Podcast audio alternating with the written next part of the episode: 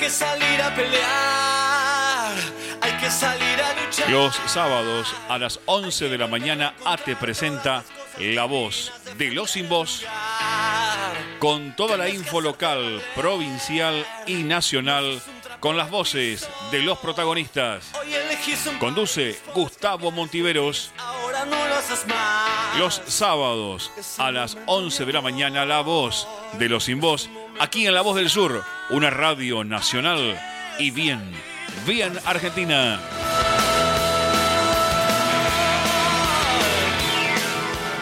Hay que salir a pelear, hay que salir a luchar, hay que volver a encontrar todas las cosas divinas, defender el lugar.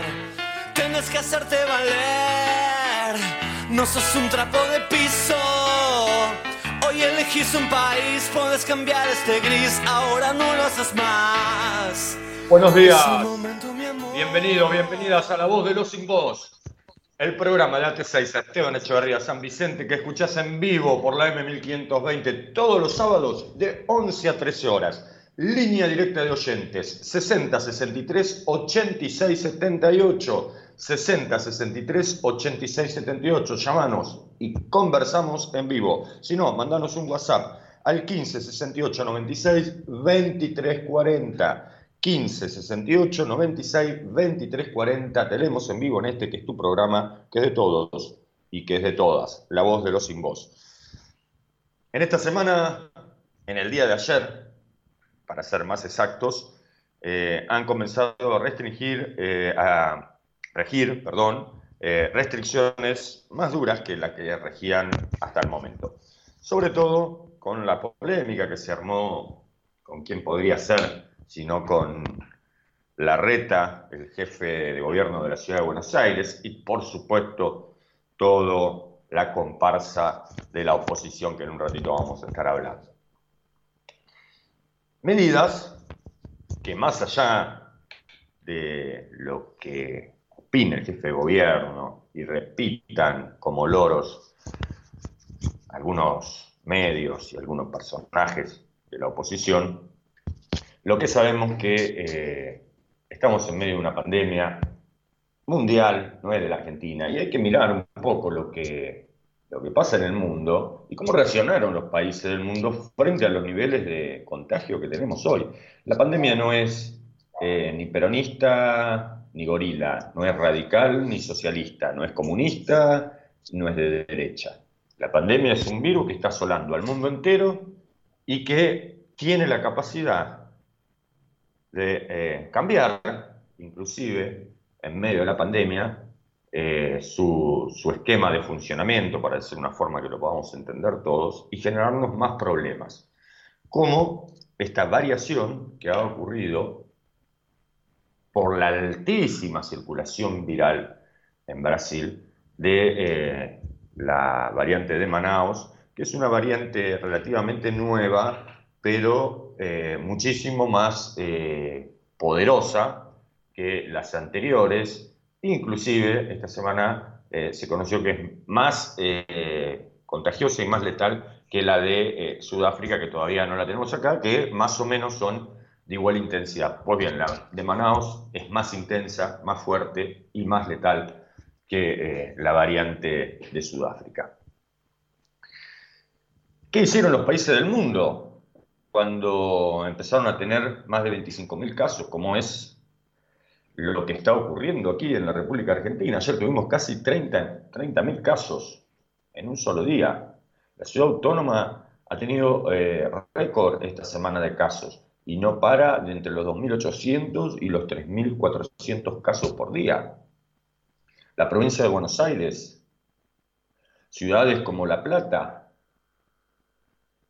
tienen, capital de la provincia de Buenos Aires, tiene su sistema eh, sanitario colapsado. Del mismo modo, sus vecinos, Berizo, Ensenada, se encuentran en una situación crítica. El interior de la provincia de Buenos Aires empieza a sentir la fatiga de su sistema sanitario, cosa que no había pasado en la primera ola. Esta variante es tan peligrosa que tiene, como te decía, la capacidad de mutar y de generar nuevos adversarios, porque hoy hay una realidad. La mayor cantidad de, eh, o la gran cantidad de, los, de nuestros adultos mayores de 60, 70, 80 años, por lo menos ya tienen una dosis en la provincia de Buenos Aires y en la ciudad autónoma también. Por, ende, tenés una eh, protección, lo cual no significa que no te vas a, contagiar. Lo que no te va a generar es una, eh, una reacción tan fuerte que uno termine internado en terapia intensiva o entubado o lamentablemente falleciendo. Pues bien, ¿qué hace esta variante frente a ese escudo que le hemos puesto? Tiene la capacidad de contagiar a personas de 50 años, de 40 años, de 30 años, de 20 años, y de mandarlos al hospital y lamentablemente mandarlos al cementerio también. Así es esta nueva variante que está circulando en la, en la República Argentina, con fuerza en algunas localidades del interior de la provincia, como en La Barría, también aquí en la región metropolitana. Entonces, ¿Qué hicieron los demás países del mundo cuando tuvieron situaciones como la que estamos viviendo nosotros? Y no les quedó otra que el confinamiento. No les quedó otra que el confinamiento. Aún mucho más estricto que las medidas que tomó el presidente Alberto Fernández esta semana y que tanta reacción generaron. Para no ser extensos, Israel, cuarentena cuando tuvieron un rebrote a, principios, mediados de este año. Europa, España, Italia, cuarentenas. Francia, cuarentena hasta mayo, suspensión de las clases presenciales hasta mayo. Alemania, medidas restrictivas por regiones. Y así podríamos seguir. La India, cuarentena estricta, ¿eh? Primero empezaron, como estamos haciendo nosotros, cortar la circulación a las 8 de la noche. Yo quiero, no quiero ser pesimista, pero como he observado cómo se está comportando este virus eh, en los otros países, pues nosotros tenemos la ventaja de poder ver la película antes. Y esto que nosotros estamos viviendo ahora ya pasó en Europa, ya pasó en Estados Unidos, ya pasó en otros países del mundo. Y las medidas también fueron parecidas a la Argentina, restringir la circulación a las 8 de la noche, suspender las clases presenciales. Y lamentablemente no les alcanzó para frenar la escalada del COVID-19. Teniendo en cuenta que allá en Europa, sobre todo, la variante que más circuló, que también está acá en la Argentina, es la variante británica, que también, al igual que la de Manaus, es más contagiosa, eh, no está comprobado que sea eh, más letal, y en Estados Unidos la variante de California, que es una variante propia que también generó una ola de contagio. En Estados Unidos y en los estados ¿no? que componen ese país, y en muchos países, luego de los 15 días de, cortar la circulación nocturna, tuvieron que ir a cuarentena estricta. Caso, Francia. Y también hubo en Alemania, en, en Italia, en España, también hubo los antivacunas de siempre, los descerebrados de siempre, que eh, no se cuidan ellos y no cuidan a los demás. Porque acá la salud y la economía tienen que ir de la mano. Yo les pregunto a ustedes, el jefe de gobierno de la ciudad autónoma, Horacio Rodríguez Larreta, ¿hizo alguna ATP para los comerciantes que él gobierna? ¿Generó algún programa social que incluya a los más débiles, de la Ciudad Autónoma de Buenos Aires, que están en la informalidad, que no tienen trabajo en blanco. ¿Conocen ustedes algún programa que esté llevando adelante el gobierno de la Ciudad Autónoma? ¿Hay un registro de todos los que van a ser perjudicados momentáneamente por eh, estas medidas de aislamiento que ha dispuesto el Poder Ejecutivo Nacional? ¿No puede el gobierno de la ciudad autónoma brindarle un subsidio para que puedan sortear esta tormenta? ¿Por qué en lugar de cuestionar todo lo que hace el gobierno nacional y tener ese capricho con la presencialidad que, a ver, no está mal, pero la presencialidad genera un montón de circulación que eh, en este momento es necesario cortar. Pero ¿qué hace el gobierno de la ciudad autónoma por sus comerciantes, por sus vecinos, por sus ciudadanos más débiles? ¿Solamente cambiar baldosas? ¿Eso hace el gobierno de la ciudad autónoma de Buenos Aires? Estamos en una situación compleja. En varios distritos del conurbano bonaerense, el sistema sanitario está al borde del colapso. En la ciudad autónoma de Buenos Aires, las clínicas privadas y eh, sanatorios están al límite, al límite. Entonces, frente a esta situación,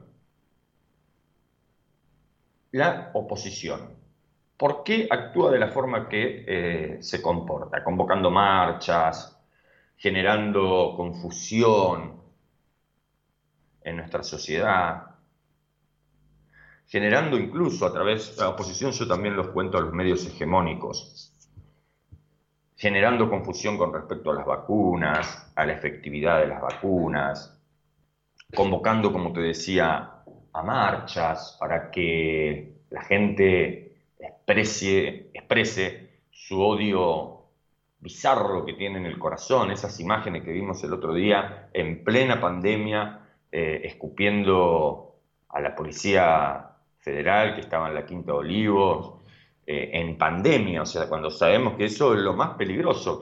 Porque, a ver, ¿quién en alguna movilización, eh, ayer lo charlamos con un compañero, ¿no? ¿Quién no se agarró con la policía en alguna movilización?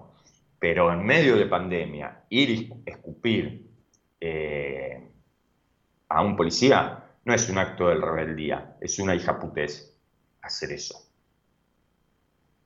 Y esos son, están, llevando a un sector minoritario pero intenso a situaciones extremas. Lo de escupir en medio de una pandemia sería anecdótico si no estuviéramos en medio de una pandemia. Lo que expresa, ¿no? El odio que expresa esa, esa acción. Pero están llevando, están tirando el límite, que incluso, incluso, algunos de ellos habían convocado la desobediencia civil con respecto al decreto presidencial.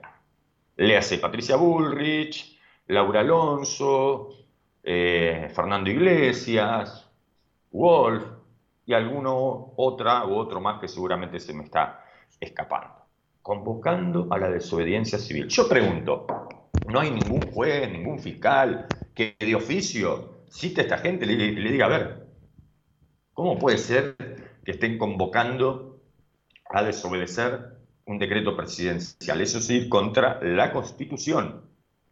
Eso es ir contra la Constitución. No hay ningún juez de esos o fiscales. Pero bueno, es como pedirle peras al olmo, ¿no? sabemos lo que es Comodoro Pro.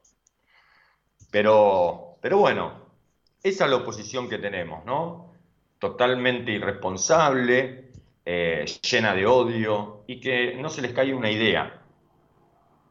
Macri, ayer a las 11 y 52, se ve que recién se había levantado, eh, sacó por tweet, por supuesto, porque es la forma que utiliza para comunicarse, eh, un, un tuit respaldando jefe de gobierno, todavía no había hablado el jefe de gobierno, antes de ayer fue esto, perdón. Y después, en el día de ayer, sí, se dirigió a los intendentes de la provincia de Buenos Aires para que desobedecieran y fueran a la justicia el, decreto eh, del gobernador de la provincia de Buenos Aires, Axel Kisilov, que eh, adhiere al decreto presidencial. Y alguno de ellos, su primo, por ejemplo, Jorge Macri, lo hizo. Es increíble, es increíble. Pero así son. Y no dejan, y no dejan de sorprendernos. Aunque ya los conocemos y sabemos lo patético que son, no dejan de sorprendernos. Y lo peor de todo, que hay, como yo siempre les digo, hay una mayoría intensa que en silencio cumple las normativas del Estado Nacional porque sabe que cumpliendo se está cuidando la salud. Como el cachetazo que recibió esta eh, oposición sin escrúpulos en el día de anoche, cuando los cronistas, sobre todo de los medios hegemónicos, tuvieron que cerrar la boca porque de golpe, a partir de las ocho y media, hasta que se organizaron todos, no había más nadie en la calle, la medida se empezó a cumplir y según lo informan los intendentes también, con un altísimo acatamiento por parte de los ciudadanos, ciudadanas, comerciantes de El AMBA. ¿Y saben por qué? Porque la gente está preocupada, estamos preocupados. Estamos preocupados y esto no es generar miedo, ni temor, ni nada por el estilo. Es tomar conciencia que estamos en medio de una pandemia con una variante mucho más peligrosa que la anterior, que en definitiva lo que hace es convertir a esto en, un nuevo, en una nueva pandemia en una nueva pandemia con características totalmente distintas a la anterior y sobre todo, como te dije, con personas jóvenes que ingresan a terapia intensiva e incluso pierden la vida, como fue el caso de un chico de la Ciudad Autónoma de Buenos Aires, estudiante de la escuela secundaria nocturna, que a los 22 años lamentablemente falleció de COVID-19. Esa es la nueva pandemia. Y frente a ese escenario es como debemos replantar replantear nuestra mirada de la pandemia y nuestras acciones en esta pandemia. Por lo pronto, tenemos el decreto presidencial que por 15 días nos pide que nos cuidemos. Avancemos por ahí. 11 horas, 16 minutos. Bienvenido, bienvenidas. Te saluda Gustavo Montiveros aquí desde Seiza con 22 grados de temperatura ya, ¿eh? está levantando el calorcito, el cielo despejado. En Luis Guillón, en, en los controles y musicalización, María del Rosario Rubido. Buenos días, María. Nos vamos a la música, ¿te parece? Y enseguida, enseguida volvemos. Salgo volando por la ventana y tantos días quedan atrás. Ya no me duelen todas las cosas que ayer me podían molestar. Son cajones que se cierran para que nadie los vea, son palabras que no pude decir. Pero ya no me importa porque nada me toca y no hay nada vivo dentro de mí. Floto en el aire desde esta tarde cuando cabeza explotó. Ahora el piso es de nubes y me asomo cada tanto a espiarte desde donde estoy. Y veo y vuelo y veo y vuelo. El barrio se ilumina y la noche se hace día, brilla como un árbol de Navidad. Estoy alto, muy alto, y las luces de los autos que se frenan cada tanto y vuelven a arrancar. Y veo a la gente corriendo como una coreografía sin fin. Y vuelo como en una avioneta, el olor a fugaceta que cocina mamá. Y me acuerdo de aquel día en que decías, si pudieras ser un pájaro, ¿qué harías?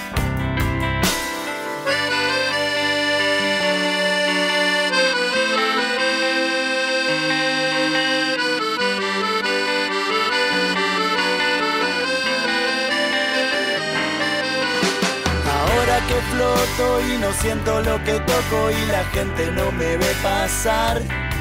Voy a aprovechar para ir a buscarte y contarte cómo es todo por acá. Algunas mañanas pasa la abuela Yolanda y nos vamos juntos a pasear.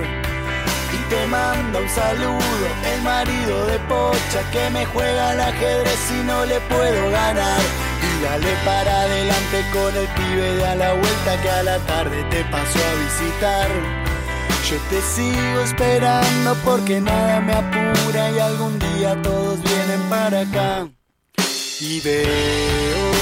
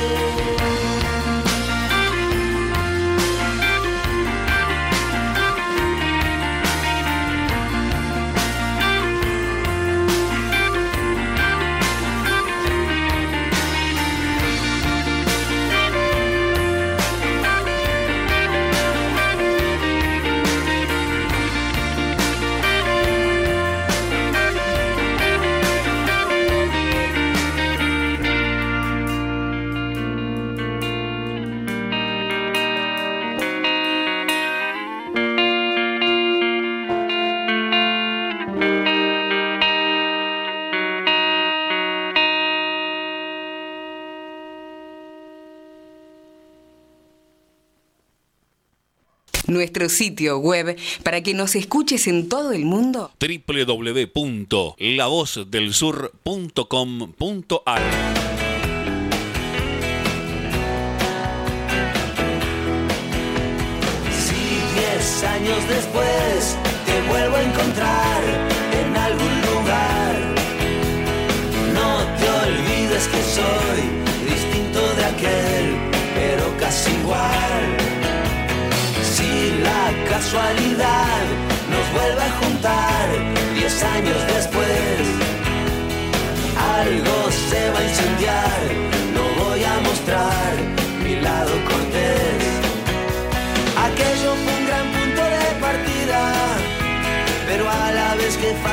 te olvida. Diez años después,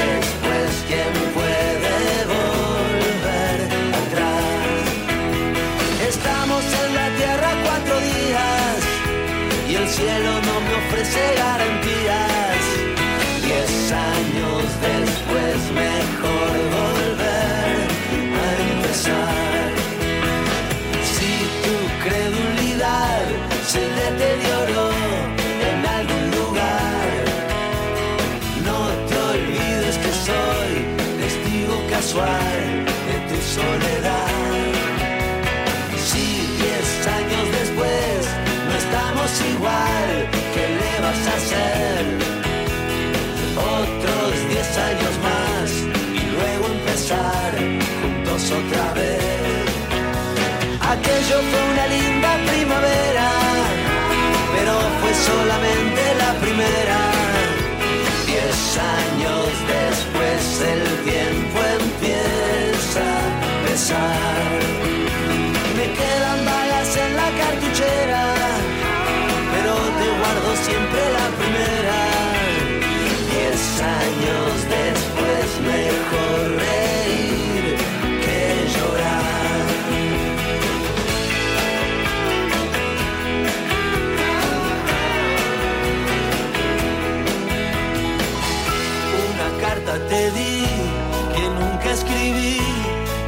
Nadie leyó.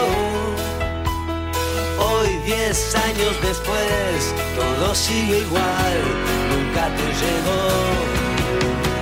Dentro del corazón, al día de hoy, no queda lugar. Si perdí la razón,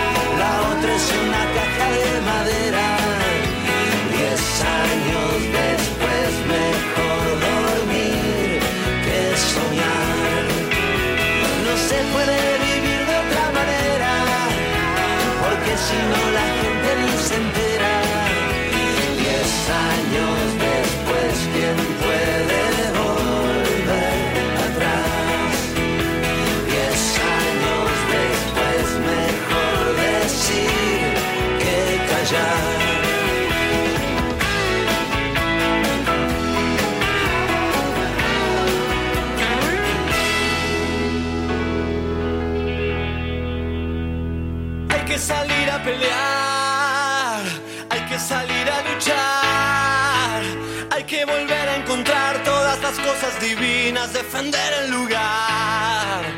Tienes que hacerte valer, no sos un trapo de piso. Hoy elegís un país, puedes cambiar este gris, ahora no lo haces más. 11 horas 25 minutos en toda la República Argentina, 22 grados la temperatura aquí en la ciudad de Seiza, hermoso sábado, el cielo despejado, pronóstico de buen tiempo para este fin de semana, para este sábado 17 de abril del 2021, en este otoño que ya ha comenzado. Quiero compartir con, con ustedes una, una reflexión que tiene que ver con la, presencialidad ¿no? en, la- en las escuelas. Después la voy a compartir para que entre todos podamos reflexionar sobre la decisión que tomó el gobierno nacional, que yo creo que es una decisión que tuvo, como te dije, por un lado, eh, un alto acatamiento por parte de todos y de todas, pero también era necesario. Y, Y dice así la reflexión. Eh, es una docente que transcribe otra reflexión de otro docente de, de San Vicente. Los maestros, los directivos, los auxiliares, los alumnos, todos y todas entendimos. Nos preparamos, fuimos astronautas, barbijos, antiparras, máscaras, acondicionamos las aulas, sacamos bancos, pintamos cruces, retiramos cortinas, abrimos ventanas. También diagramamos cronogramas para dar el tiempo de resguardo a docentes, alumnos y auxiliares colocamos dispensa, reemplazamos el jabón en pan por jabón líquido, adquirimos toallas de papel, acopiamos alcohol en gel, alcohol líquido, lavandina, amonio, cuatenario, además tomamos temperatura, guardamos distancia. No se imaginan lo que sentimos luego de un año sin tenerlos en la escuela, verlos ahí formados y no poder abrazarlos. Nosotros, la escuela pública, cumplimos a raja tabla con los protocolos Hicimos todo bien y sin embargo se cierra la escuela. ¿Saben por qué se cierra? Y es necesario que así sea por toda la gente que circuló libremente, sin barbijos, sin distancia, sin responsabilidad. Gente que participó de fiestas, de campeonatos, de turismo y se creyó inmune al virus. Muchos se enfermaron, algunos murieron y otros fueron portadores y llevaron el virus a otros espacios. Hoy es necesario cerrar la escuela para frenar la circulación de personas y bajar el índice de contagios. Ojalá todos hagamos lo que tenemos que hacer, cuidar al otro y cuidarnos. Dejemos el espacio en los transportes públicos a los trabajadores esenciales y a aquellos que por fuerza mayor deben exponerse y salir a trabajar, porque si no trabajan no pueden llevar alimento a su hogar. La escuela cerrada duele. Que los chicos no puedan venir duele. Volver a la virtualidad sabiendo que hay muchos alumnos sin conectividad duele. Entonces hagamos posible que solo sean 15 días. Seamos responsables y frenemos los contagios, dice Mariana, docente de eh, San Vicente, a quien conozco, y estoy totalmente eh, de acuerdo. No había otra decisión que tomar que nos sea la de suspender la presencialidad. Porque en un contexto de pandemia y con una curva de contagios ascendente, eh, no había otra solución que eh, suspender por 15 días la presencialidad porque si bien ustedes escuchaban, ¿no? todo el esfuerzo que hicieron los docentes y las docentes para extremar los cuidados en la escuela pública, hay una realidad, la charlamos el sábado pasado, de eh, relajamiento ¿no? social, de un relajamiento que implicó lo que contaba la docente, participar de fiestas, participar de campeonatos, muchos se fueron de vacaciones, incluso a países como Brasil o México, muy complicados por esta pandemia. Otros eh, festejaron los cumpleaños de los chicos, se invitaron a sus compañeritos de, grado, y así podríamos hacer una lista enorme de relajamiento que hemos tenido como sociedad. Pues bien, es hora de que todos y todas asumamos que ese relajamiento debe terminar, porque si no, vamos a un escenario, vamos a un escenario como el de Brasil, o el de Ecuador en su momento, o lo que se vivió en Perú. Frente a ese escenario, yo creo que ninguno de nosotros ni nosotras queremos, queremos llegar. Para no llegar a ese escenario hay que cuidarse, hay que cuidarse mucho. Y una de las medidas de cuidado es la eh, suspensión de la presencialidad. El que escucha de fondo es mi perro, esto es de, por, transmitir en, en, vivo vía Skype, son cosas que no se pueden evitar de que mi perrito ladre. Así que lo, escucharán porque ni siquiera tampoco me puedo levantar para ir a retarlo. Así que bueno, eh, es mi perrito Gaddafi que está ahí de fondo, lo escuchás ladrar. Te decía que frente a este escenario tan complejo no quedó otra medida que eh, empezar con un corte drástico a la circulación comunitaria sin afectar, sin afectar la economía. Línea directa de oyentes 60 63 86 78. 60 63 86 78. Llámanos y conversamos en vivo si querés sobre eh, las medidas que ha tomado el Poder Ejecutivo Nacional para poder contener o achatar un poquito la curva de contagios que en el día de ayer, te reitero, hubo casi 30.000 contagios en la República Argentina y superamos los 59.000 fallecidos a ellos, a ellas, a sus familiares. Eh, le mandamos un abrazo enorme, como siempre lo hacemos de nuestro programa. Eh, si no te decía, mandarnos un WhatsApp 1568 96 23 40, 1568 96 23 40 y te leemos en vivo, como lo hizo Cristina de Bursaco. Buen día, semana agitada. Empecemos con la triste noticia del fallecimiento de Mauro Viale. Y no faltaron los cuervos que salieron a militar que se murió por la aplicación de la vacuna. Son impresentables. Mauro murió por COVID a pesar de que buscaba concientizar desde el principio del 2020. Siendo que el presidente habló muy bien, se dirigió con honestidad. Estamos ante la segunda ola. Las camas de UTI están en riesgo, pero aún así hay familias furiosas por la suspensión de presencialidad. Qué país complicado. Te mando un abrazo. Gracias Cristina, un saludo a todos nuestros oyentes de Bursaco. Y sí, me había olvidado, mirá, pasan tantas cosas, ¿no? Eh, el fallecimiento de Mauro Viale, un periodista con su propio estilo. ¿Quién no habrá visto, ¿no? Esos mediodías furiosos en la televisión por América, allá por finales de los 90, eh, Mediodía con Mauro, ¿quién no lo habrá visto? no? Tenía un altísimo rating ese programa. Y tenía su propio estilo y como dice Cristina, en este tiempo de pandemia, uno de los que permanentemente abogaba por los cuidados de la sociedad eh, en contra del, rompimiento de las medidas, eh, como eran los anticuarentena, etcétera, fue Mauro Viale, fue un militante de los cuidados, lamentablemente falleció por COVID, su hijo fue un militante de los anticuarentenas, esperemos que esta triste situación lo, haga reflexionar y pueda cambiar esa actitud que, había tenido este, este, último tiempo, estoy hablando de, Jonathan Viale, eh, esperemos que realmente lo, haya hecho reflexionar y cambiar, como en su momento lo hizo, eh, más allá de las diferencias, el primer ministro de Inglaterra, que era un negacionista, pero cuando le tocó vivir en carne propia la intubación y casi partir de este mundo, cuando se recuperó, cambió totalmente su visión de la vida y del mundo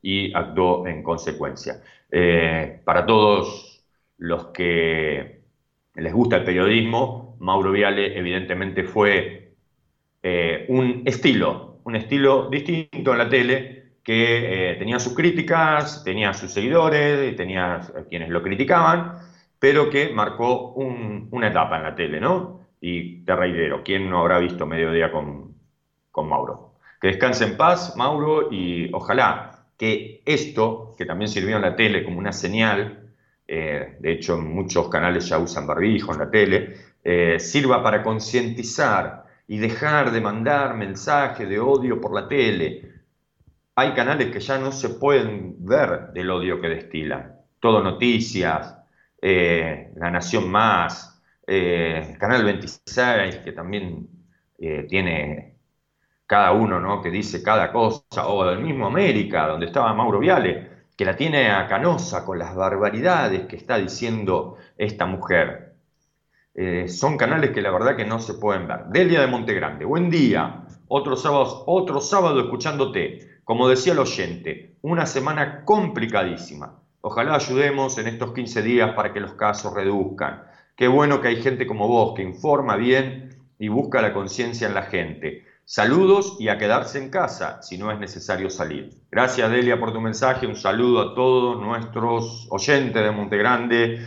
Eh, sí, fue una semana intensa, complicada, porque yo les digo algo y se lo vuelvo a decir de nuevo, hay una mayoría silenciosa que se cuida, hay una mayoría silenciosa que no sale en los medios de comunicación, que no sale en la tele, que no hace eh, manifestaciones para apoyar las medidas, que está ahí en su casa cuidándose, yendo a trabajar, como decía el general Perón, ¿no? De la casa al trabajo y del trabajo a la casa. Así. Y se está cuidando. Y hay otra minoría intensa que no, y después habrá alguno que no, no lo hace por una cuestión ideológica, sino por descerebrado que es nomás, que eh, no se cuida. Pero esta gente intensa, que es una minoría, son los que intentan marcar agenda. Yo me puse muy contento ayer cuando lo escuché, luego de reunirse con la reta, a nuestro presidente Alberto Fernández, mantenerse firme en la decisión que había tomado mantenerse firme. ¿Querés hablar? Vamos a hablar. Pero las decisiones son estas. ¿Te gusten o no te gusten? Patricio de Temperley. Una pena lo de Mauro. Como decís vos, por favor, qué tristeza esos periodistas que aún sabiendo lo que le pasó a un compañero suyo, siguen militando para no respetar las medidas. Da mucho miedo, son cínicos. Gracias Patricio por tu mensaje, un saludo a todos nuestros oyentes de Temperley. Y sí, por eso te digo, pones un rato TN y te dan ganas de romper la televisión. Y salen caras como para andar rompiéndolas. Así que eh, mejor no mirarlo, mejor no darle rating. Aunque algunas veces es necesario también verlos para ver qué piensa la derecha y cómo opera, ¿no? Pero con un ratito que los mires te das cuenta porque eh, son predecibles, ¿no? Su, su accionar. Y es un accionar nefasto. 11 horas, 37 minutos, nos vamos a la música, María, y enseguida, enseguida volvemos. No me gusta herir a quien amo, no me gusta traer el pasado aquí al presente, no me gusta sentirme cuando tú vives a mi lado. No me gusta matar las horas Sonreír si no soy feliz, convertirme tan solo en un fantasma amante de todos, vendiéndole el alma al diablo. No me gusta vivir así, así.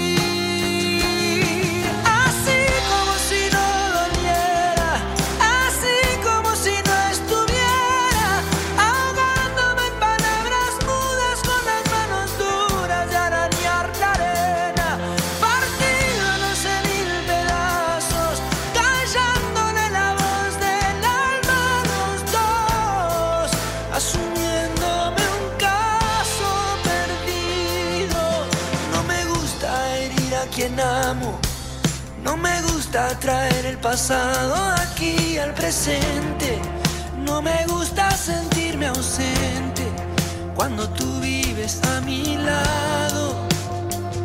No me gusta matar las horas, sonreír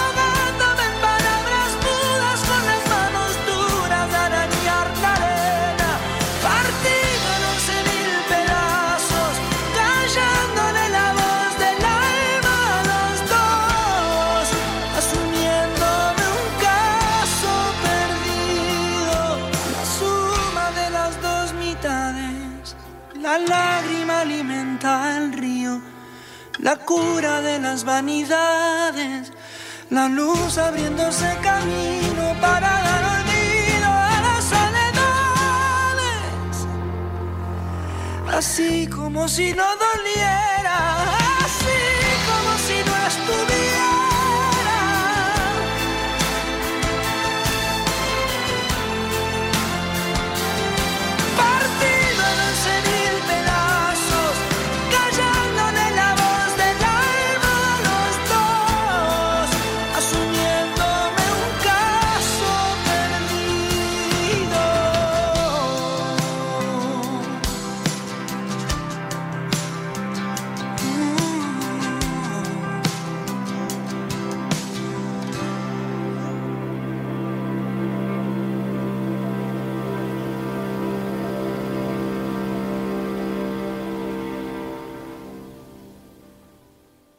Envíanos un WhatsApp al 116-896-2340. Comunicación total 116-896-2340.11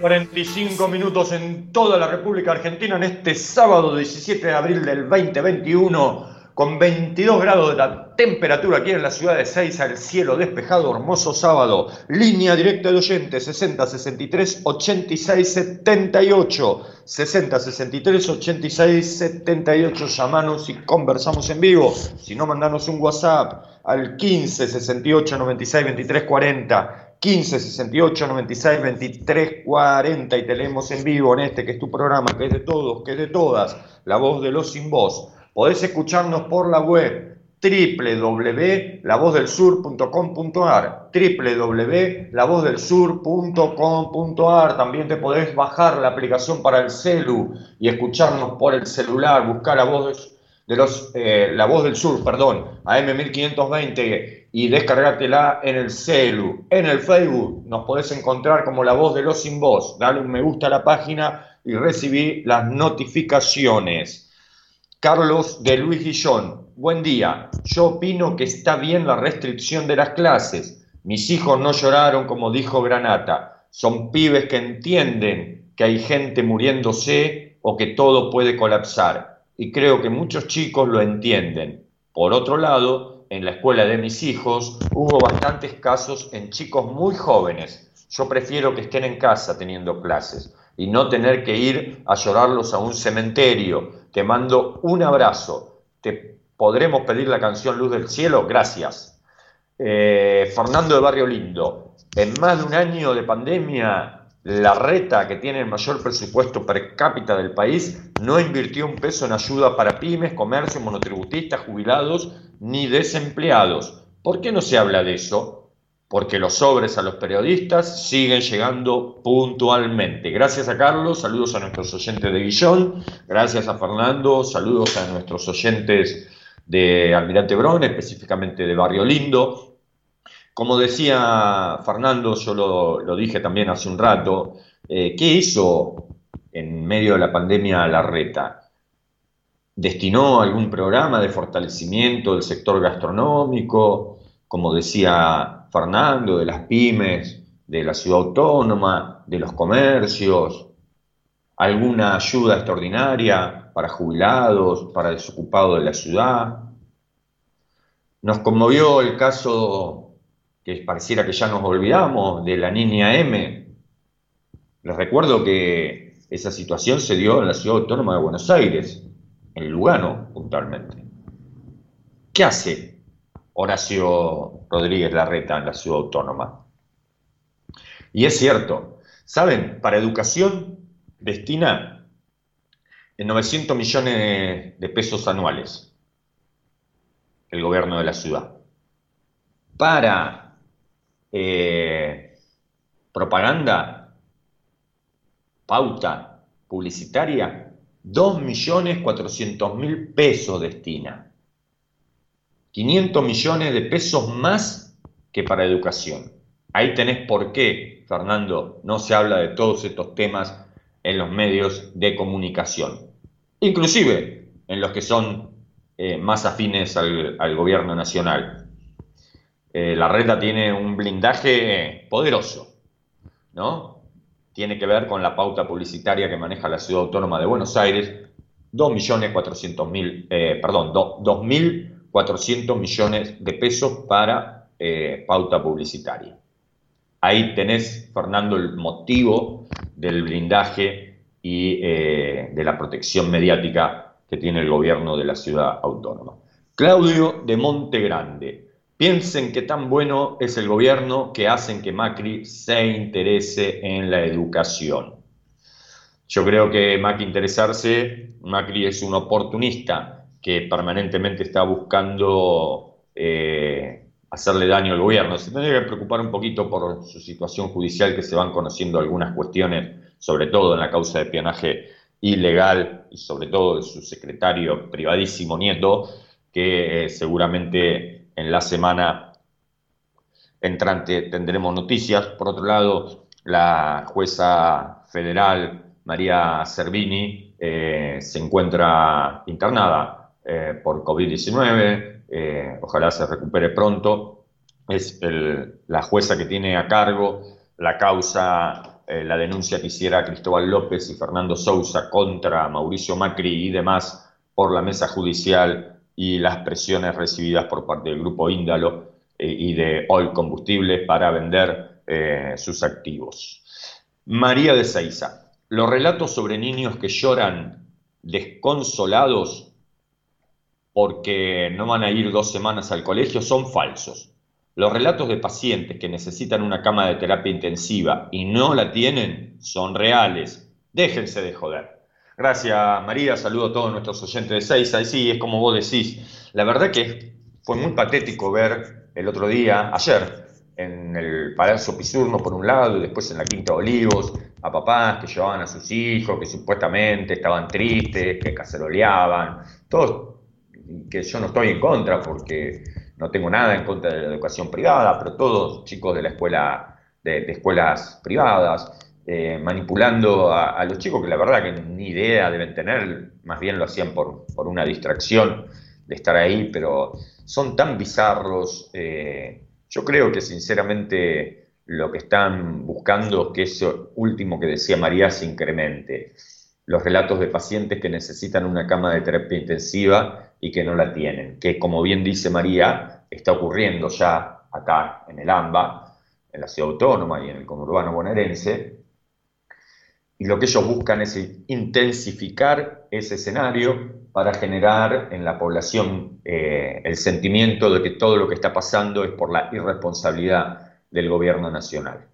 Eh, es lo que están buscando. Están buscando más muertos, están buscando caos sanitario, por eso no se bancan que haya un gobierno que tome las decisiones que, toma. Eh, como lo dijo el presidente, la decisión la tomó él y si tiene que pagar un costo político no le importa, porque es necesario frenar la circulación del virus para que esto no se eh, convierta, como bien dice María, en una catástrofe al no haber un lugar en cama de terapia intensiva, que se empiecen a apilar los enfermos en los hospitales y empiecen a fallecer, como lo hemos visto, como lo, lo hemos visto en el mundo, en los pasillos de un hospital. Yo creo que ese es el escenario que el gobierno nacional intenta evitar con estas medidas que ha tomado, que tampoco son tan drásticas como podrían haber sido, eh, sino observa lo que ha ocurrido en otros países del mundo. Eh, por lo tanto, eh, creo también que esa mayoría silenciosa se hizo ver ayer cuando, por los informes de todos los intendentes del conurbano bonaerense, el acatamiento a las medidas dispuestas por el Poder Ejecutivo Nacional han sido enormes en el día de ayer, lo cual te reitero, significa que somos una mayoría silenciosa, pero que a la hora de valorar eh, el acatamiento o no, se quedaron con las ganas de tener el escenario de una rebelión social, de que la gente no hiciera caso y que desoyera eh, el, el decreto presidencial. Eso no ocurrió, esperemos que todos y todas sigamos generando conciencia, que hablemos con nuestros vecinos, con nuestros familiares, con nuestros seres queridos, no es momento para andar encontrándonos, no es momento para hacer fiestas, no es momento para festejar cumpleaños, eh, es momento de, reflexión de que en esta pandemia nadie se salva solo. Lo hemos escuchado muchas veces, pero lo dijo el Papa Francisco, pero es así.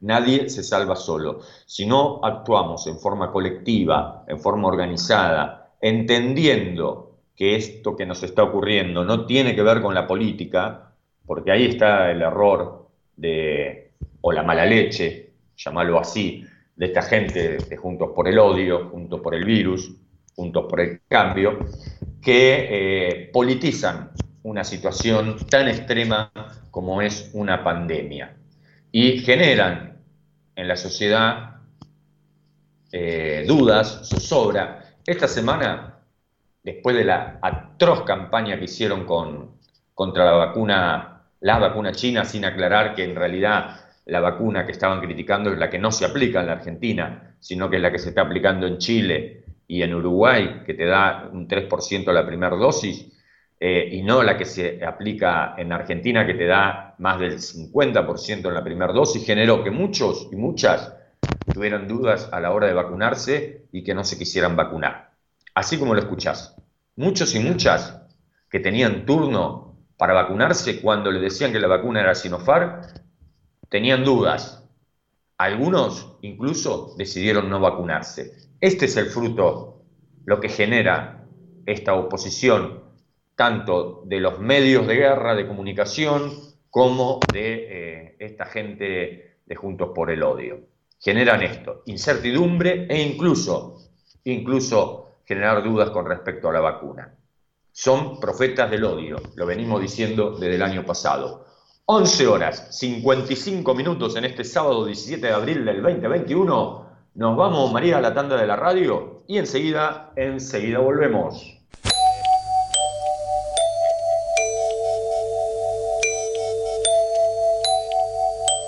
En 1520 kHz transmite La Voz del Sur desde Esteban Echeverría, provincia de Buenos Aires, República Argentina. Inicio de espacio publicitario. Rubido Propiedades, ventas, alquileres, tasaciones, administraciones. Confíe su propiedad en profesionales matriculados. Rubido Propiedades. Llámenos o envíenos un WhatsApp al 15 71 65 1719. Su operación inmobiliaria es más segura con Rubido Propiedades. Los colores de tu vida, encontralos en Pinturería Dani. Todo para el pintor, con una amplia gama de colores para darle vida y luz a tus ambientes. Vení, visitanos y consultá. Tenemos todo a tu alcance. Aceptamos tarjetas de crédito. Pinturería Dani, Boulevard Buenos Aires 1917, Luis Guillón, Telefax 4296-8457. Pinturería Dani, el color de tu vida. Cuando elegís, querés que sea para siempre y para todos. En Ezeiza, como hace 50 años. San Cristóbal Seguros, tu compañía. French 67 Ezeiza. 4295 0036 San Cristóbal. Electrógenos Total repara todo tipo y marca de grupo electrógeno. Confíe en nosotros, confíe en 22 años de servicio técnico. Electrógenos Total también realiza conversiones a gas de su grupo electrógeno. Estamos en Robertson, 1249, Luis Guillón, pegadito, pegadito a la radio. Anote esta línea telefónica, 155 995 8562 155 995 8562. Allí nos puede consultar Electrógenos Total, sinónimo de confianza. Presentamos Mercado Esteban Echeverría, una plataforma virtual de compra y venta local. Ingresa a www.mercadoee.com.ar. Ofrece o encontrá productos y servicios desde tu casa. Municipio de Esteban Echeverría, orgullosos de lo que hacemos acá. En Luis Guillón, pimienta, productos de almacén natural, frutos secos, productos aptos para celíacos, veganos, orgánicos y una gran variedad en productos dulces. Pimienta, pagando en efectivo 10% de descuento. Comunicate con Dayana al 116 738 9912 116 738 9912. Estamos en Madariaga 514 Luis Guillón, a pasitos de Boulevard Buenos Aires. Pimienta, aquí, aquí te esperamos. Hay muchos que se contagian por estar en la primera línea de fuego en el sistema sanitario, otros porque son parte de actividades esenciales y muchos se contagian simplemente de torpes que son. Por ejemplo, juntándose para un asado, una mateada o una reunión en casa. Si te invitan a una reunión, pensá que puede caer otro invitado que nadie ve y sabes de quién te estoy hablando. Y sabes de quién te estoy hablando. No hagamos reuniones en casas. Así las podemos hacer cuando todo esto mejore. Seguí cuidándote.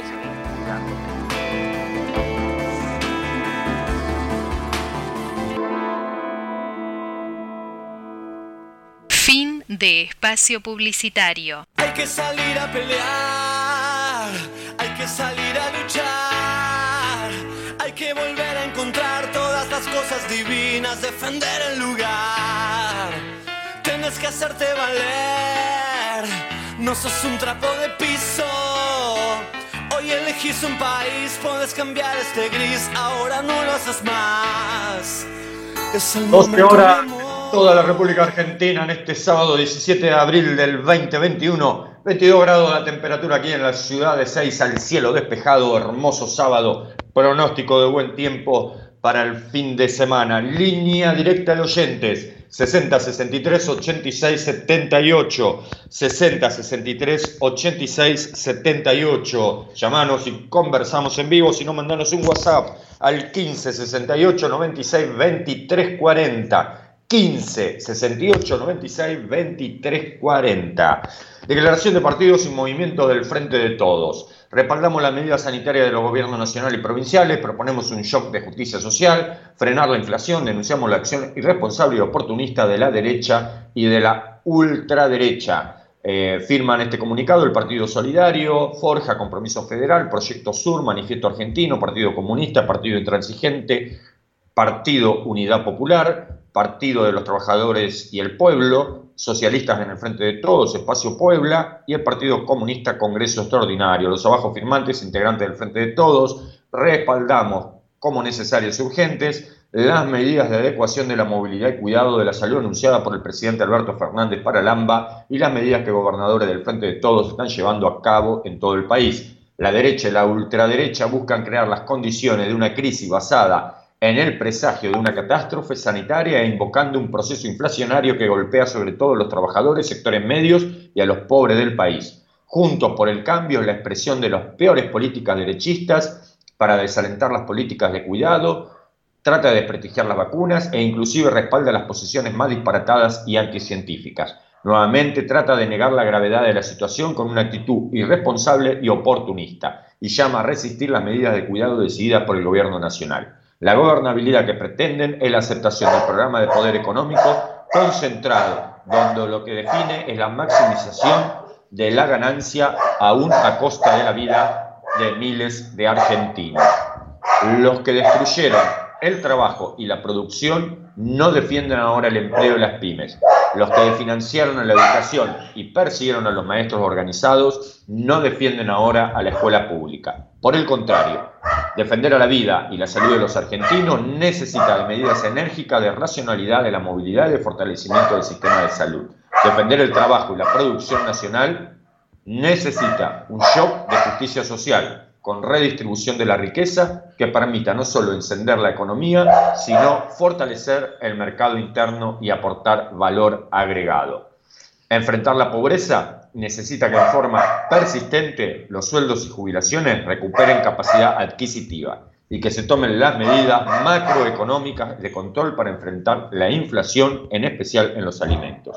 Este rumbo necesita de la participación de todas y de todos de las centrales de trabajadores, de los movimientos sociales, de los movimientos de mujeres, de estudiantes, de empresarios, de todos los partidos del frente, de los gobernadores e intendentes, de una gran movilización social para construir entre todos el destino que soñamos de más igualdad, más soberanía y más democracia, firma el comunicado del frente de todos.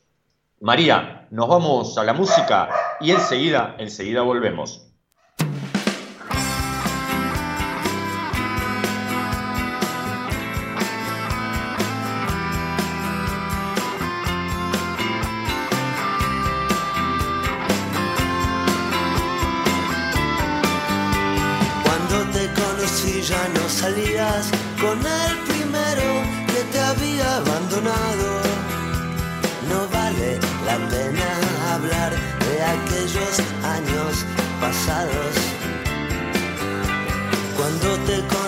Ya no salías con aquel chico casado que te prometía que la dejaría y todavía no se había divorciado.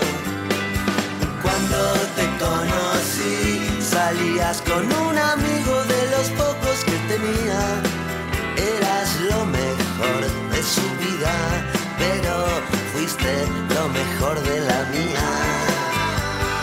Cuando te conocí, miré por un agujero en tus pantalones. Y dos años después, ya tomabas todas las decisiones. Cuando te conocí, te reconocí por tus botas. Y mientras tomabas tequila, dejamos atrás los almas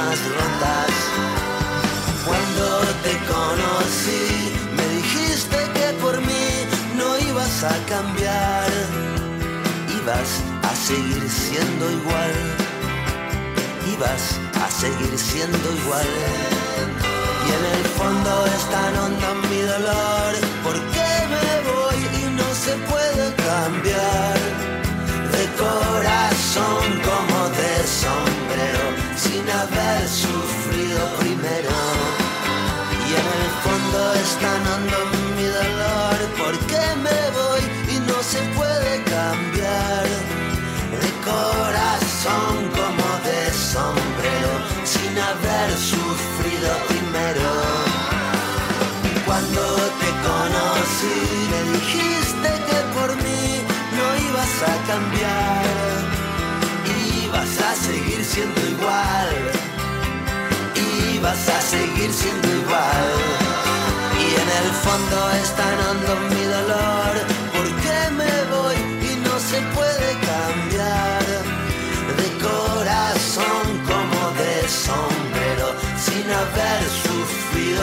primero. En el fondo es tan hondo mi dolor, porque me voy y no se puede cambiar.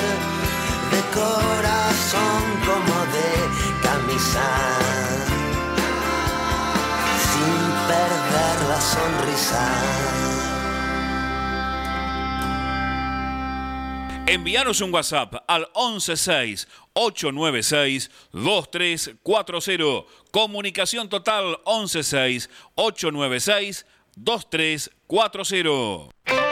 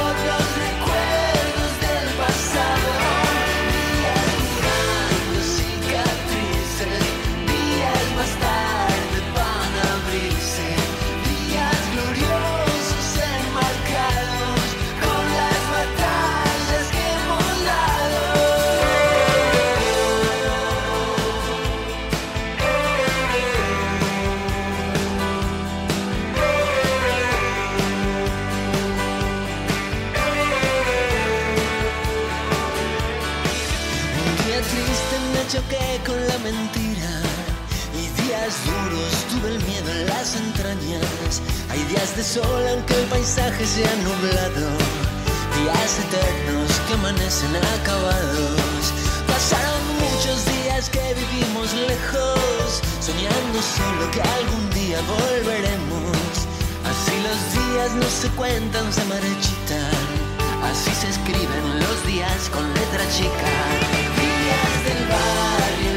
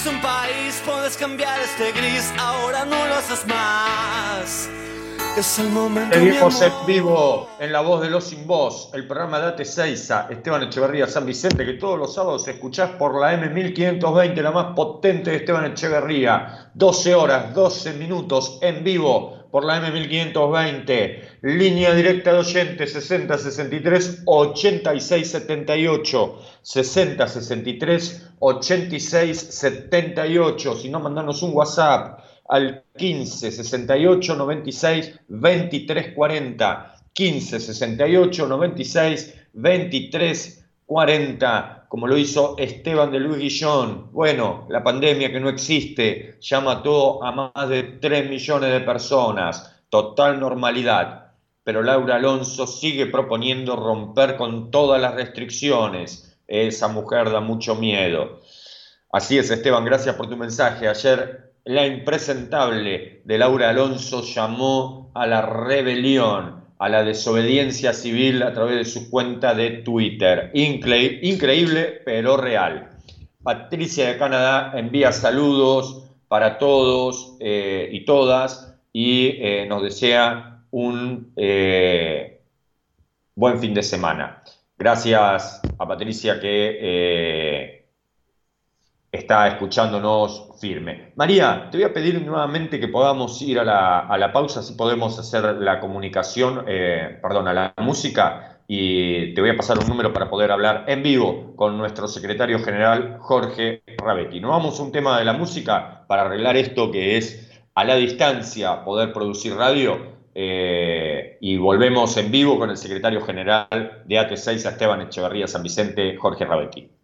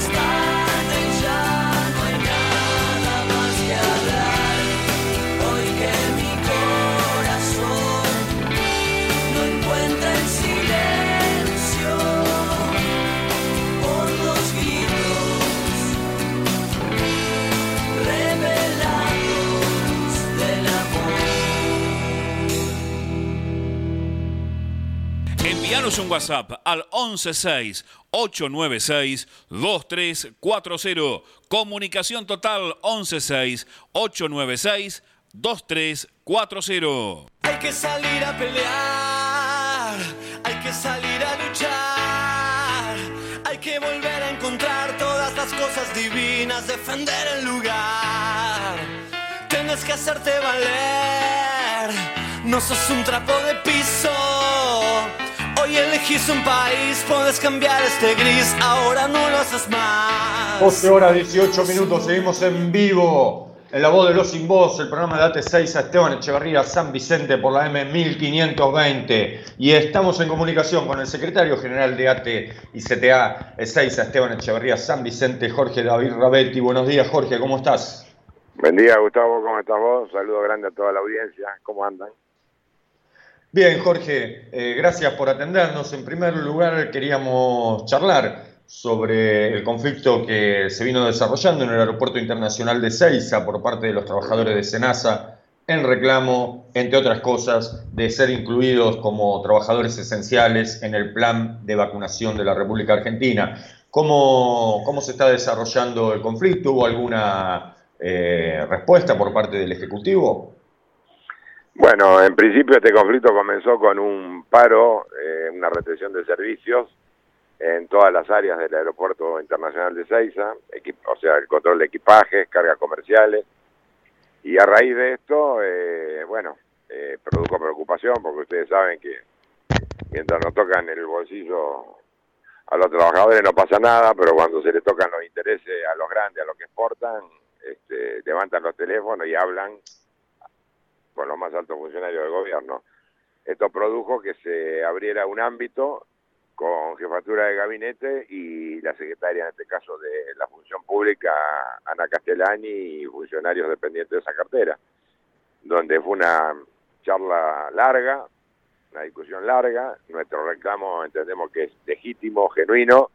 Eh, en primer lugar, eh, estamos eh, muy enojados, diría yo, por haber sido excluido del decreto de del decreto y de la ley que declara la esencialidad de algunos organismos del Estado Nacional, como por ejemplo así, eh, sacando lo que es el personal de salud, las fuerzas federales, todas las fuerzas de seguridad, pero por ejemplo incluyen migraciones y no incluyen un organismo como SENASA donde hay áreas operativas, yo diría casi el 60% del personal de SENASA tiene que, tiene que ir a trabajar presencialmente porque si no estaríamos dejando sin control no solo las fronteras y las barreras sanitarias, sino que habría en el cortísimo plazo de desabastecimiento de carne si no se atendieran los frigoríficos de faena y los que elaboran productos y los productos de origen animal.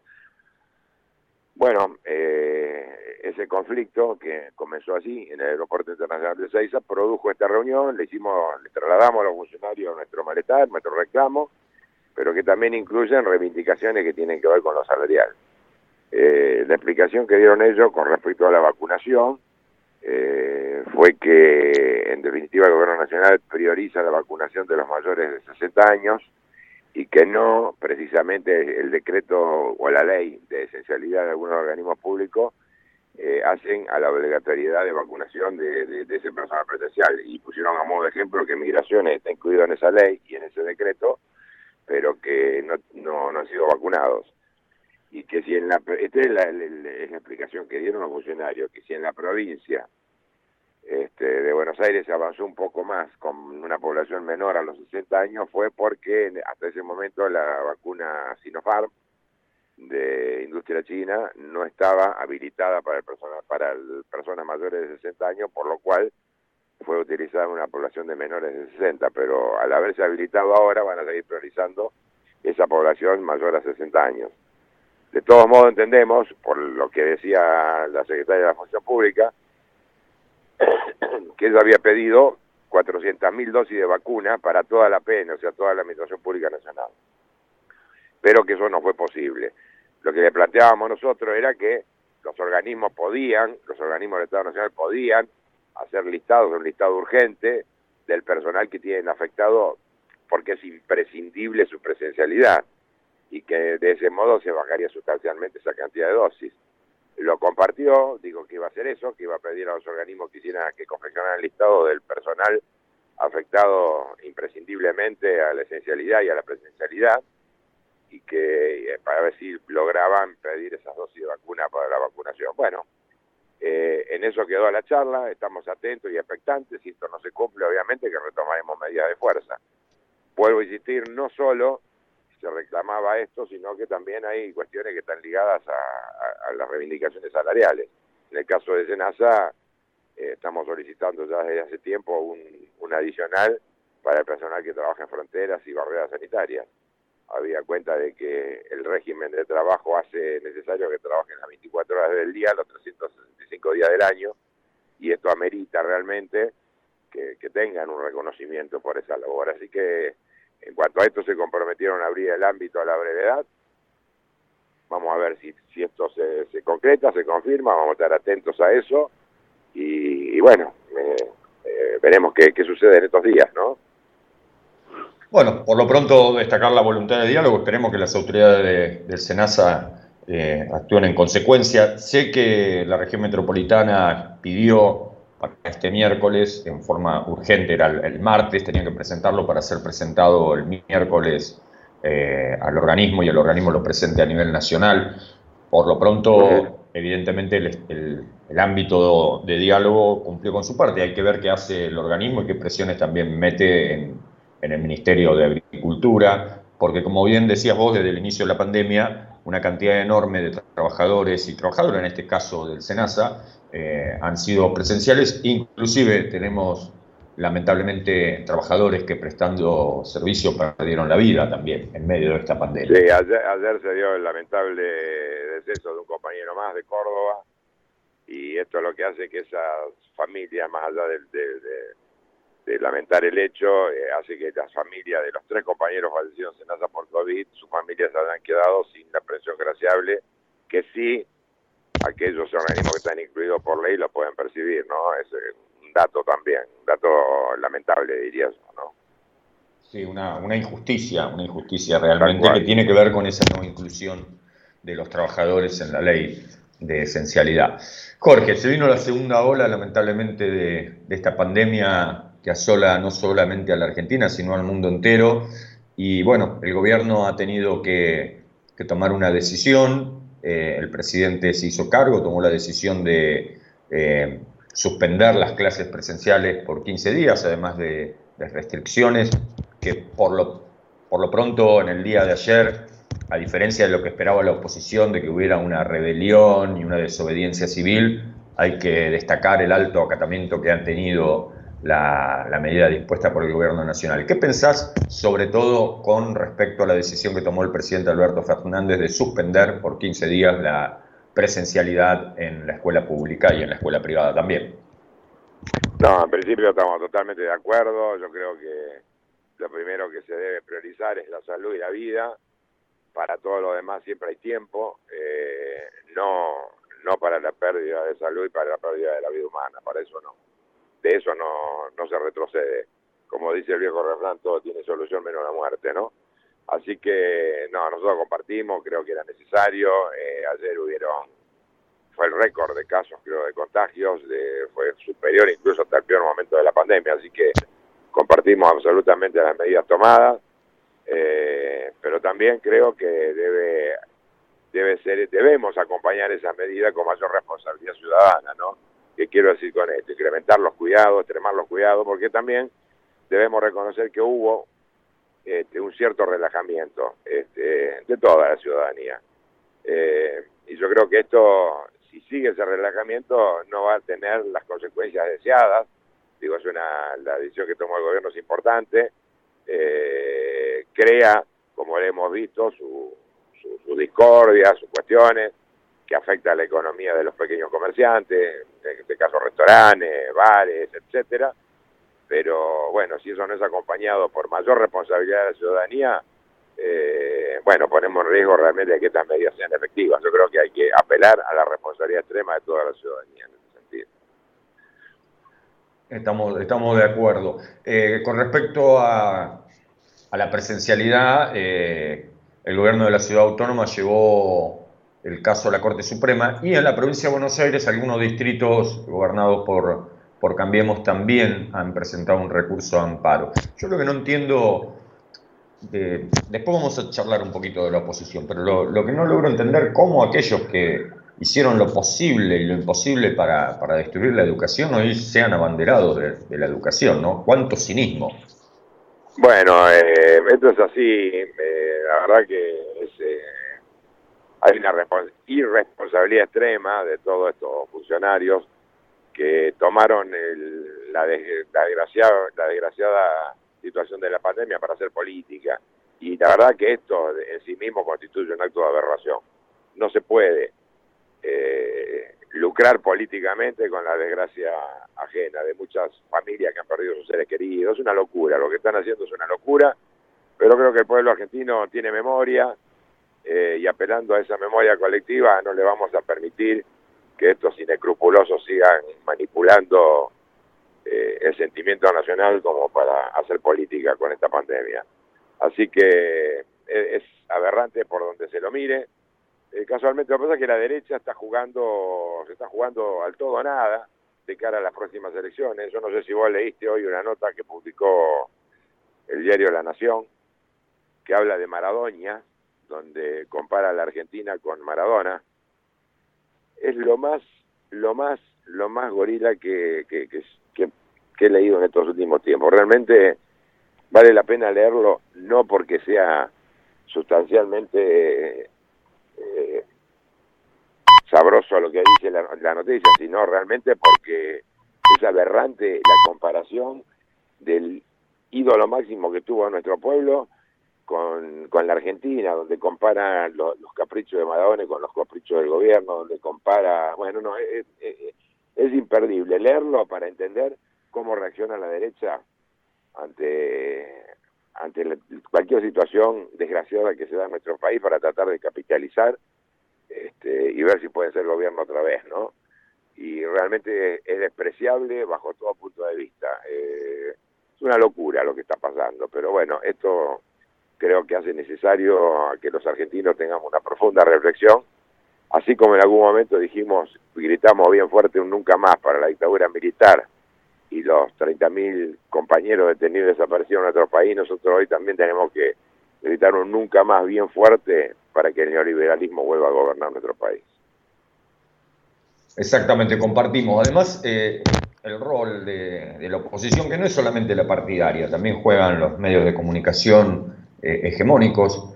En esta semana se han visto cosas que los oyentes nos, recordaban, las dudas que generaron con respecto a la vacunación, eh, la propaganda permanentemente en contra de todo, en contra de todo. Como ayer decía un periodista de C5N, eh, el gallego Llorente, que decía que a él le hacía acordar mucho a los 11 principios de Goebbels.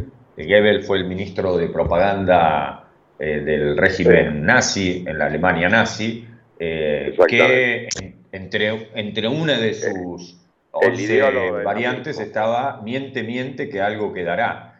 Y evidentemente están utilizando ese, ese rol ¿no? de comunicación que utilizó la Alemania nazi para poder, para poder hacerse del poder. Bueno, pero eh, bueno, ese es un mecanismo perverso que utilizó históricamente la derecha neoliberal en este país y en el mundo. Eh, lo vimos recientemente lo que pasaba en Estados Unidos con Donald Trump, que era algo similar. Lo que yo digo es que así como en su momento, cuando Macri fue gobierno y tomaba medidas contra los trabajadores, en contra de la clase trabajadora, fue sistemático como estrategia tomar varias medidas al mismo tiempo que afectaran los intereses de los trabajadores, varias medidas al mismo tiempo. Entonces, cuando nosotros nos organizamos para pelear una o dos medidas, nos encontramos que teníamos 10 más encima de nuestras cabezas. ¿Y cuál era la estrategia también? Eh, saquemos 10 medidas, frenaremos dos, pero con 8 avanzamos. Y si pasa, pasa. Era, en ese momento ustedes recuerdan, si pasa, pasa.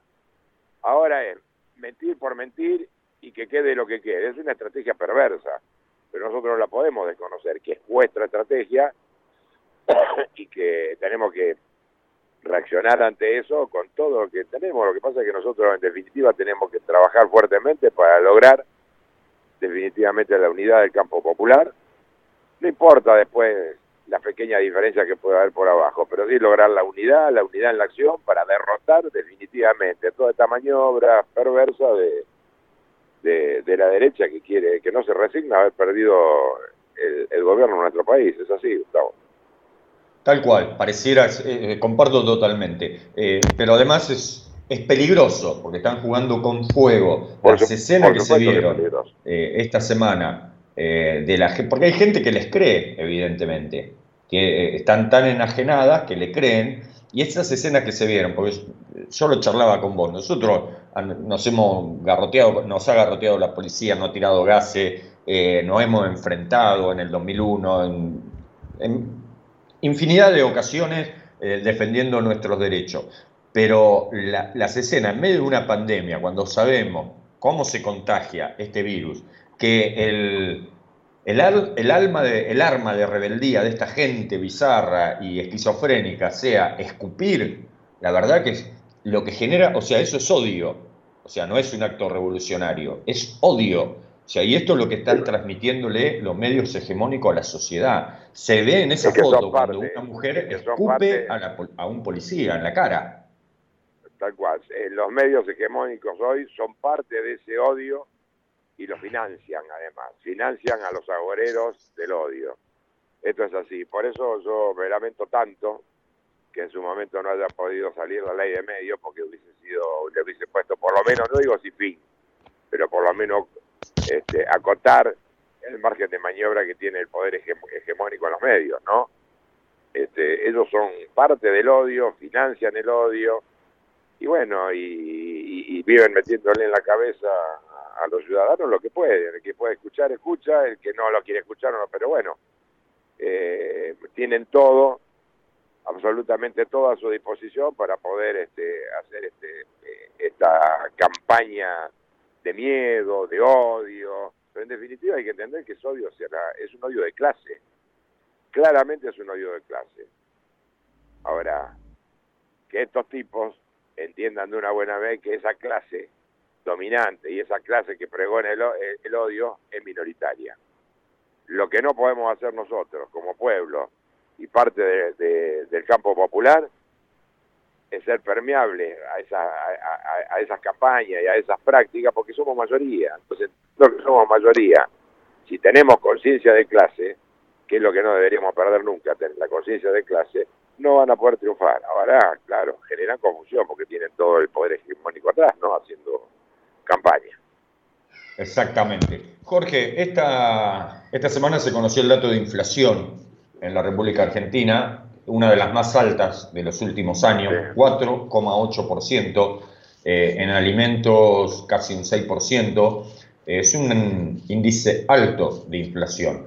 ¿Cómo crees vos que, y cómo ves, porque le recuerdo a nuestros oyentes que desde la, CTA Autónoma de la región, la Asociación Comunitaria Sur, el Movimiento de Acción Barrial, se llevan adelante más de 20 comedores y 14 o 16 merenderos en Ezeiza y en Esteban Echeverría.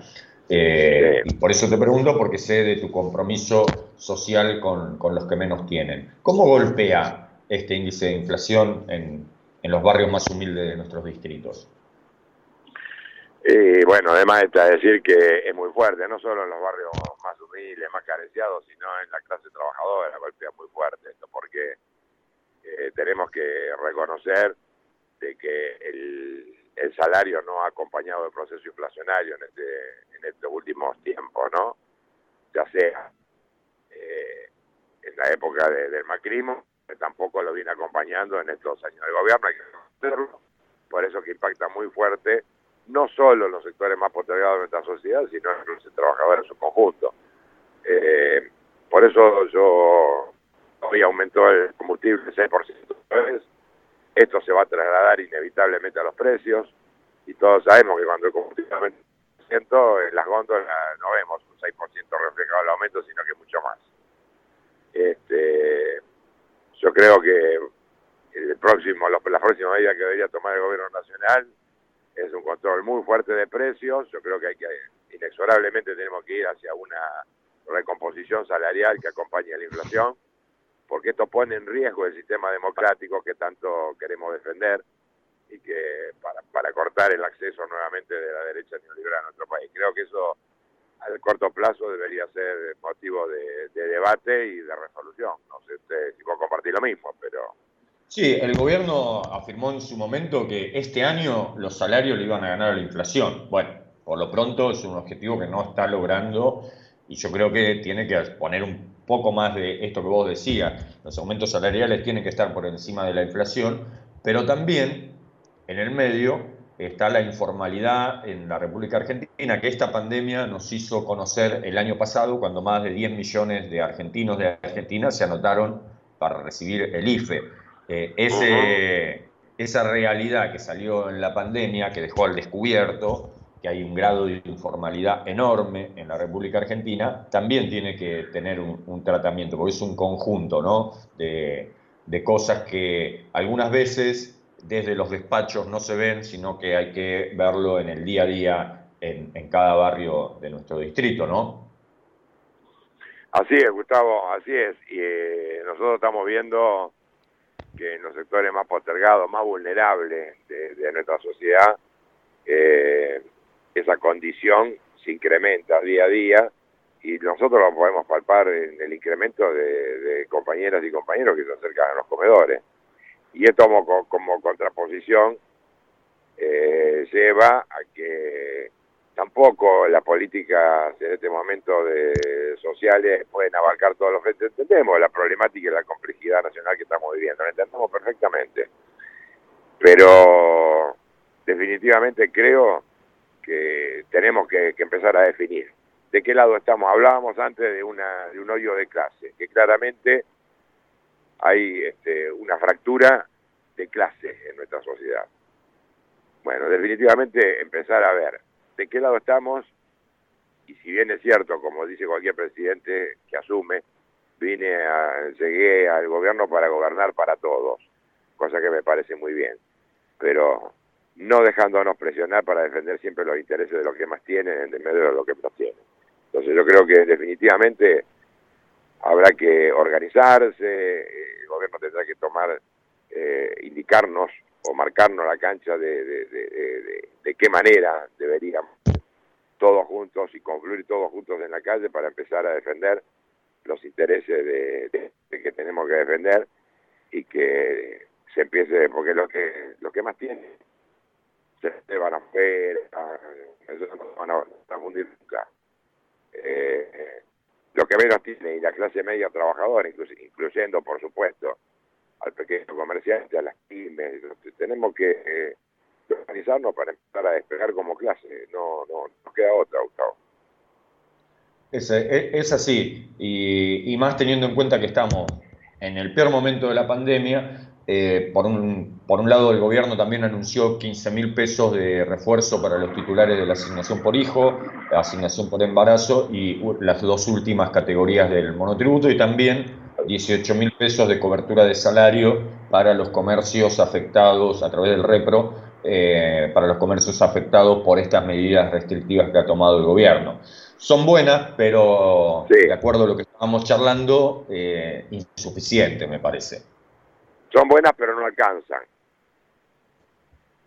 Son buenas pero no alcanzan y, siempre dándole un marco de, transitoriedad por una situación muy muy particular como es la pandemia. Yo creo que tiene que haber, eh, tenemos que empezar a, eh, a, comenzar a pensar medidas más profundas este, en lo económico que contengan lo que decía antes, que contengan fundamentalmente a la clase a la clase mayoritaria de nuestro país. Eh, yo estoy viendo la resistencia que se le pone al impuesto a las grandes riquezas. Hay quienes presentan recursos de amparo que no lo quieren pagar. Eh, y, bueno, y para eso, como hablábamos... Ayer se conoció, que la verdad que yo como hincha de boca me avergüenzo, porque ahí queda claro que el jugador del pueblo no tiene nada. Carlos Tevez presentó un recurso para no pagar el impuesto a las grandes fortunas. Ah, sí, lo leí, lo leí, sí. Bueno, pero no es... Este, no es el este único, ¿eh? Es, simbólico. No, no, es el único que conocemos, el único que conocemos que porque trascendió. Pero hay infinidad de empresarios que están presentando recursos de amparo para no pagarlo, ¿eh? Ojo con esto, son muchos. no es solo Carlos Tevez, porque es el conocido, jugador de fútbol, eh, el más llamado, a mi criterio, el más llamado jugador del pueblo, que si hubiese sido realmente del pueblo no hubiese compartido negocio con Macri, empezando por ahí, en el caso de los parques eólicos, etcétera, etcétera, ¿no? Este, pero hay muchos empresarios que se están negando recursos de amparo mediante a pagar el impuesto a la riqueza. Entonces, mientras esto siga sucediendo en el país, la solución va a estar cada vez más lejos, Gustavo. Realmente. Es así, es así, Jorge. Bueno, agradecemos mucho tu tiempo, tu comunicación con la voz de los sin voz y seguramente, como lo hacemos cada tanto, vamos a, vamos a volver a, charlar, Jorge. Te mandamos desde aquí de la radio eh, un abrazo grande y gracias de nuevo por tu tiempo. No, gracias a vos, gracias a toda la audiencia y me queda pedirle a todos mis compañeros, compañeras que nos están escuchando que no que no caigan en este juego perverso de la derecha, que, son agitados por los medios hegemónicos de comunicación, que no caigan en eso porque es la intención de ellos. Así que, bueno, vernos pronto, mandar un cariño muy grande, a cuidarse, nos tenemos que cuidar todos, porque cuidarnos es cuidar, y esperando de que esto eh, pase lo más rápido posible, por lo menos este pico, ¿no? Un abrazo grande para todos. muchas gracias, Jorge. Abrazo grande. Chao, hasta luego. Estábamos en comunicación con Jorge David Rabetti, secretario general de ATE y de la CTA Autónoma Ezeiza, Esteban Echeverría, San Vicente. 12 horas, 44 minutos. Nos vamos a la música y enseguida, enseguida volvemos.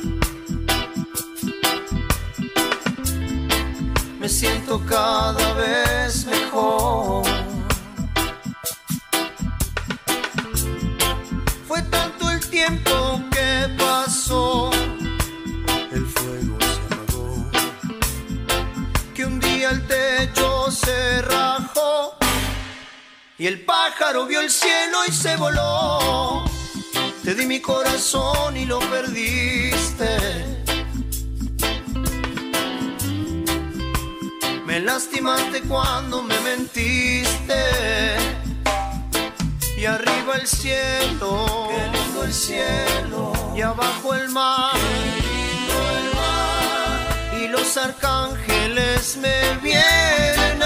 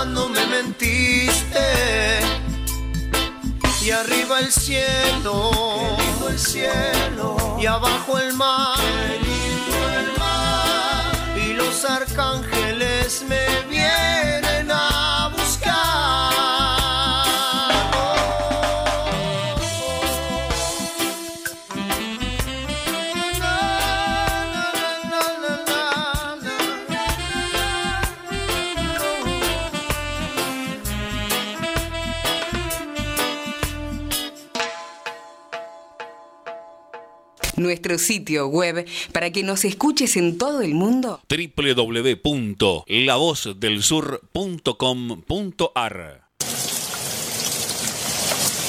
Fue imposible sacar tu recuerdo de mi mente. Fue imposible olvidar que algún día yo te quise. Tanto tiempo pasó desde el día que te fuiste. Y allí supe que las despedidas son muy tristes. Nunca me imaginé que un tren se llevara en su viaje aquellas ilusiones que de niños nos juramos. Todos tus sentimientos los guardaste en tu equipaje. Quisiste consolarme y me dijiste yo te amo. Desde entonces no supe qué sería de tu vida. Desde entonces no supe si algún día regresabas. Los amigos del pueblo preguntaron si volvías. Llorando di la espalda, no les pude decir nada. Ayer que regresé a mi pueblo, alguien me dijo que ya te casaste. Mírame y dime si ya me olvidaste. Me marcharé con los ojos aguados. Después le pregunté a la luna, me dio la espalda, intentó ocultarse. Hasta la luna sabe que me amaste. Hasta la luna sabe que aún me amas. Y buena vuela por otro rumbo, ve y sueña y sueña que el mundo es tuyo. Tú ya no puedes volar conmigo, aunque mis sueños serán contigo.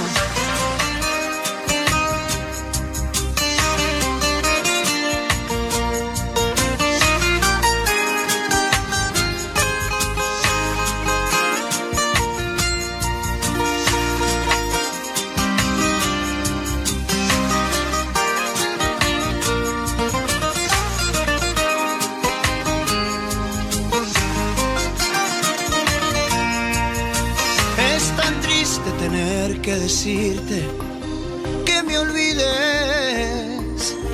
Otro amor ha llegado a mi vida y no te quiero.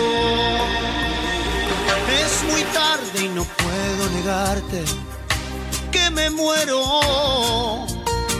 Pero no callarán mis palabras para decirte que soñaré contigo siempre que cierre mis ojos y entonaré por ti mis cantos tristes noche a noche.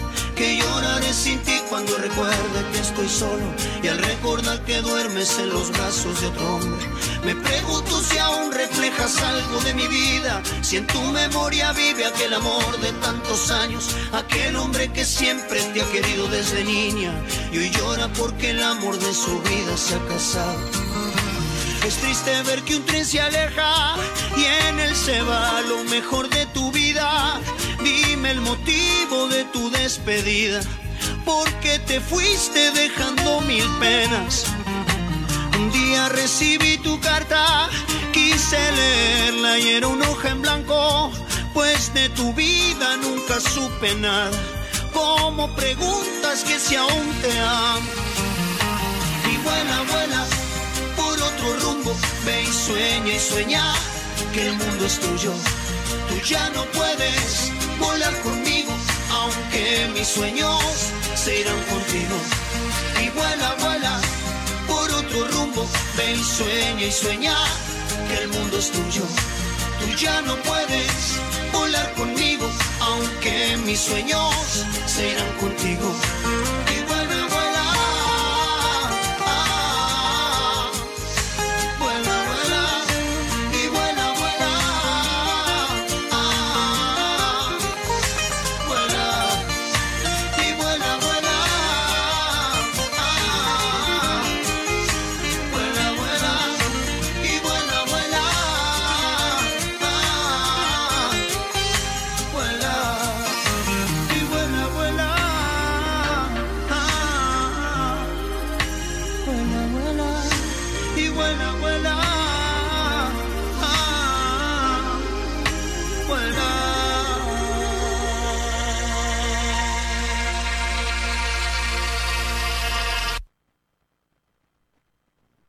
Que salir a pelear, hay que salir a luchar, hay que volver a encontrar todas las cosas divinas, defender el lugar. 12 horas 53 minutos, estamos llegando al final de nuestro programa de La Voz de los Sin Voz. Queremos agradecerle a todos nuestros oyentes que se han comunicado vía WhatsApp con nosotros. Pedimos perdón por no poder leer los últimos mensajes, nos quedamos sin tiempo. Como queremos, como hacemos siempre, queremos hacerle llegar nuestro saludo, nuestro abrazo fraterno a los trabajadores y trabajadoras de la salud, médicos, médicas, enfermeros, enfermeras, personal de limpieza, personal administrativo, del Hospital Santa Marina de Montegrande, del Hospital de Bicentenario de Montegrande, del Hospital Ramón Carrillo, Hospital Municipal de San Vicente, del Hospital Provincial Aurnequian aquí en Ezeiza. Un abrazo enorme, gracias por el esfuerzo que siguen haciendo en medio de esta pandemia. Agradecerle a, María del Rosario, que está en los controles y la musicalización de nuestro programa allá en Luis Guillón.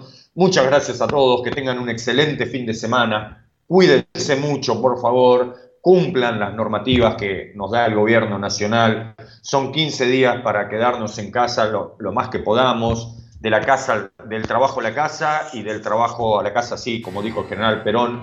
Pero cuidémonos mucho, cuidémonos que esta segunda ola viene picante, eh, está afectando a gente joven. Cuídense mucho, que tengan un excelente fin de semana. Y si Dios quiere, nos volvemos a encontrar por la M1520 el próximo sábado a las 11 de la mañana. ¡Chau! Ya estoy aquí, solo quiero subir este ingenio brillante, lámpara mediante este flor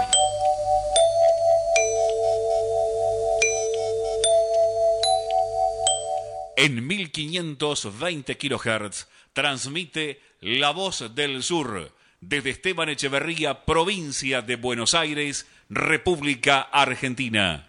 Inicio de espacio publicitario. Rubido Propiedades, ventas, alquileres, tasaciones, administraciones. Confíe su propiedad en profesionales matriculados. Rubido Propiedades. Llámenos o envíenos un WhatsApp al 15 71 65 1719. Su operación inmobiliaria es más segura con Rubido Propiedades. Presentamos Mercado Esteban Echeverría, una plataforma virtual de compra y venta local. Ingresa a www.mercadoee.com.ar. Ofrece o encontrá productos y servicios desde tu casa. Municipio de Esteban Echeverría, orgullosos de lo que hacemos acá.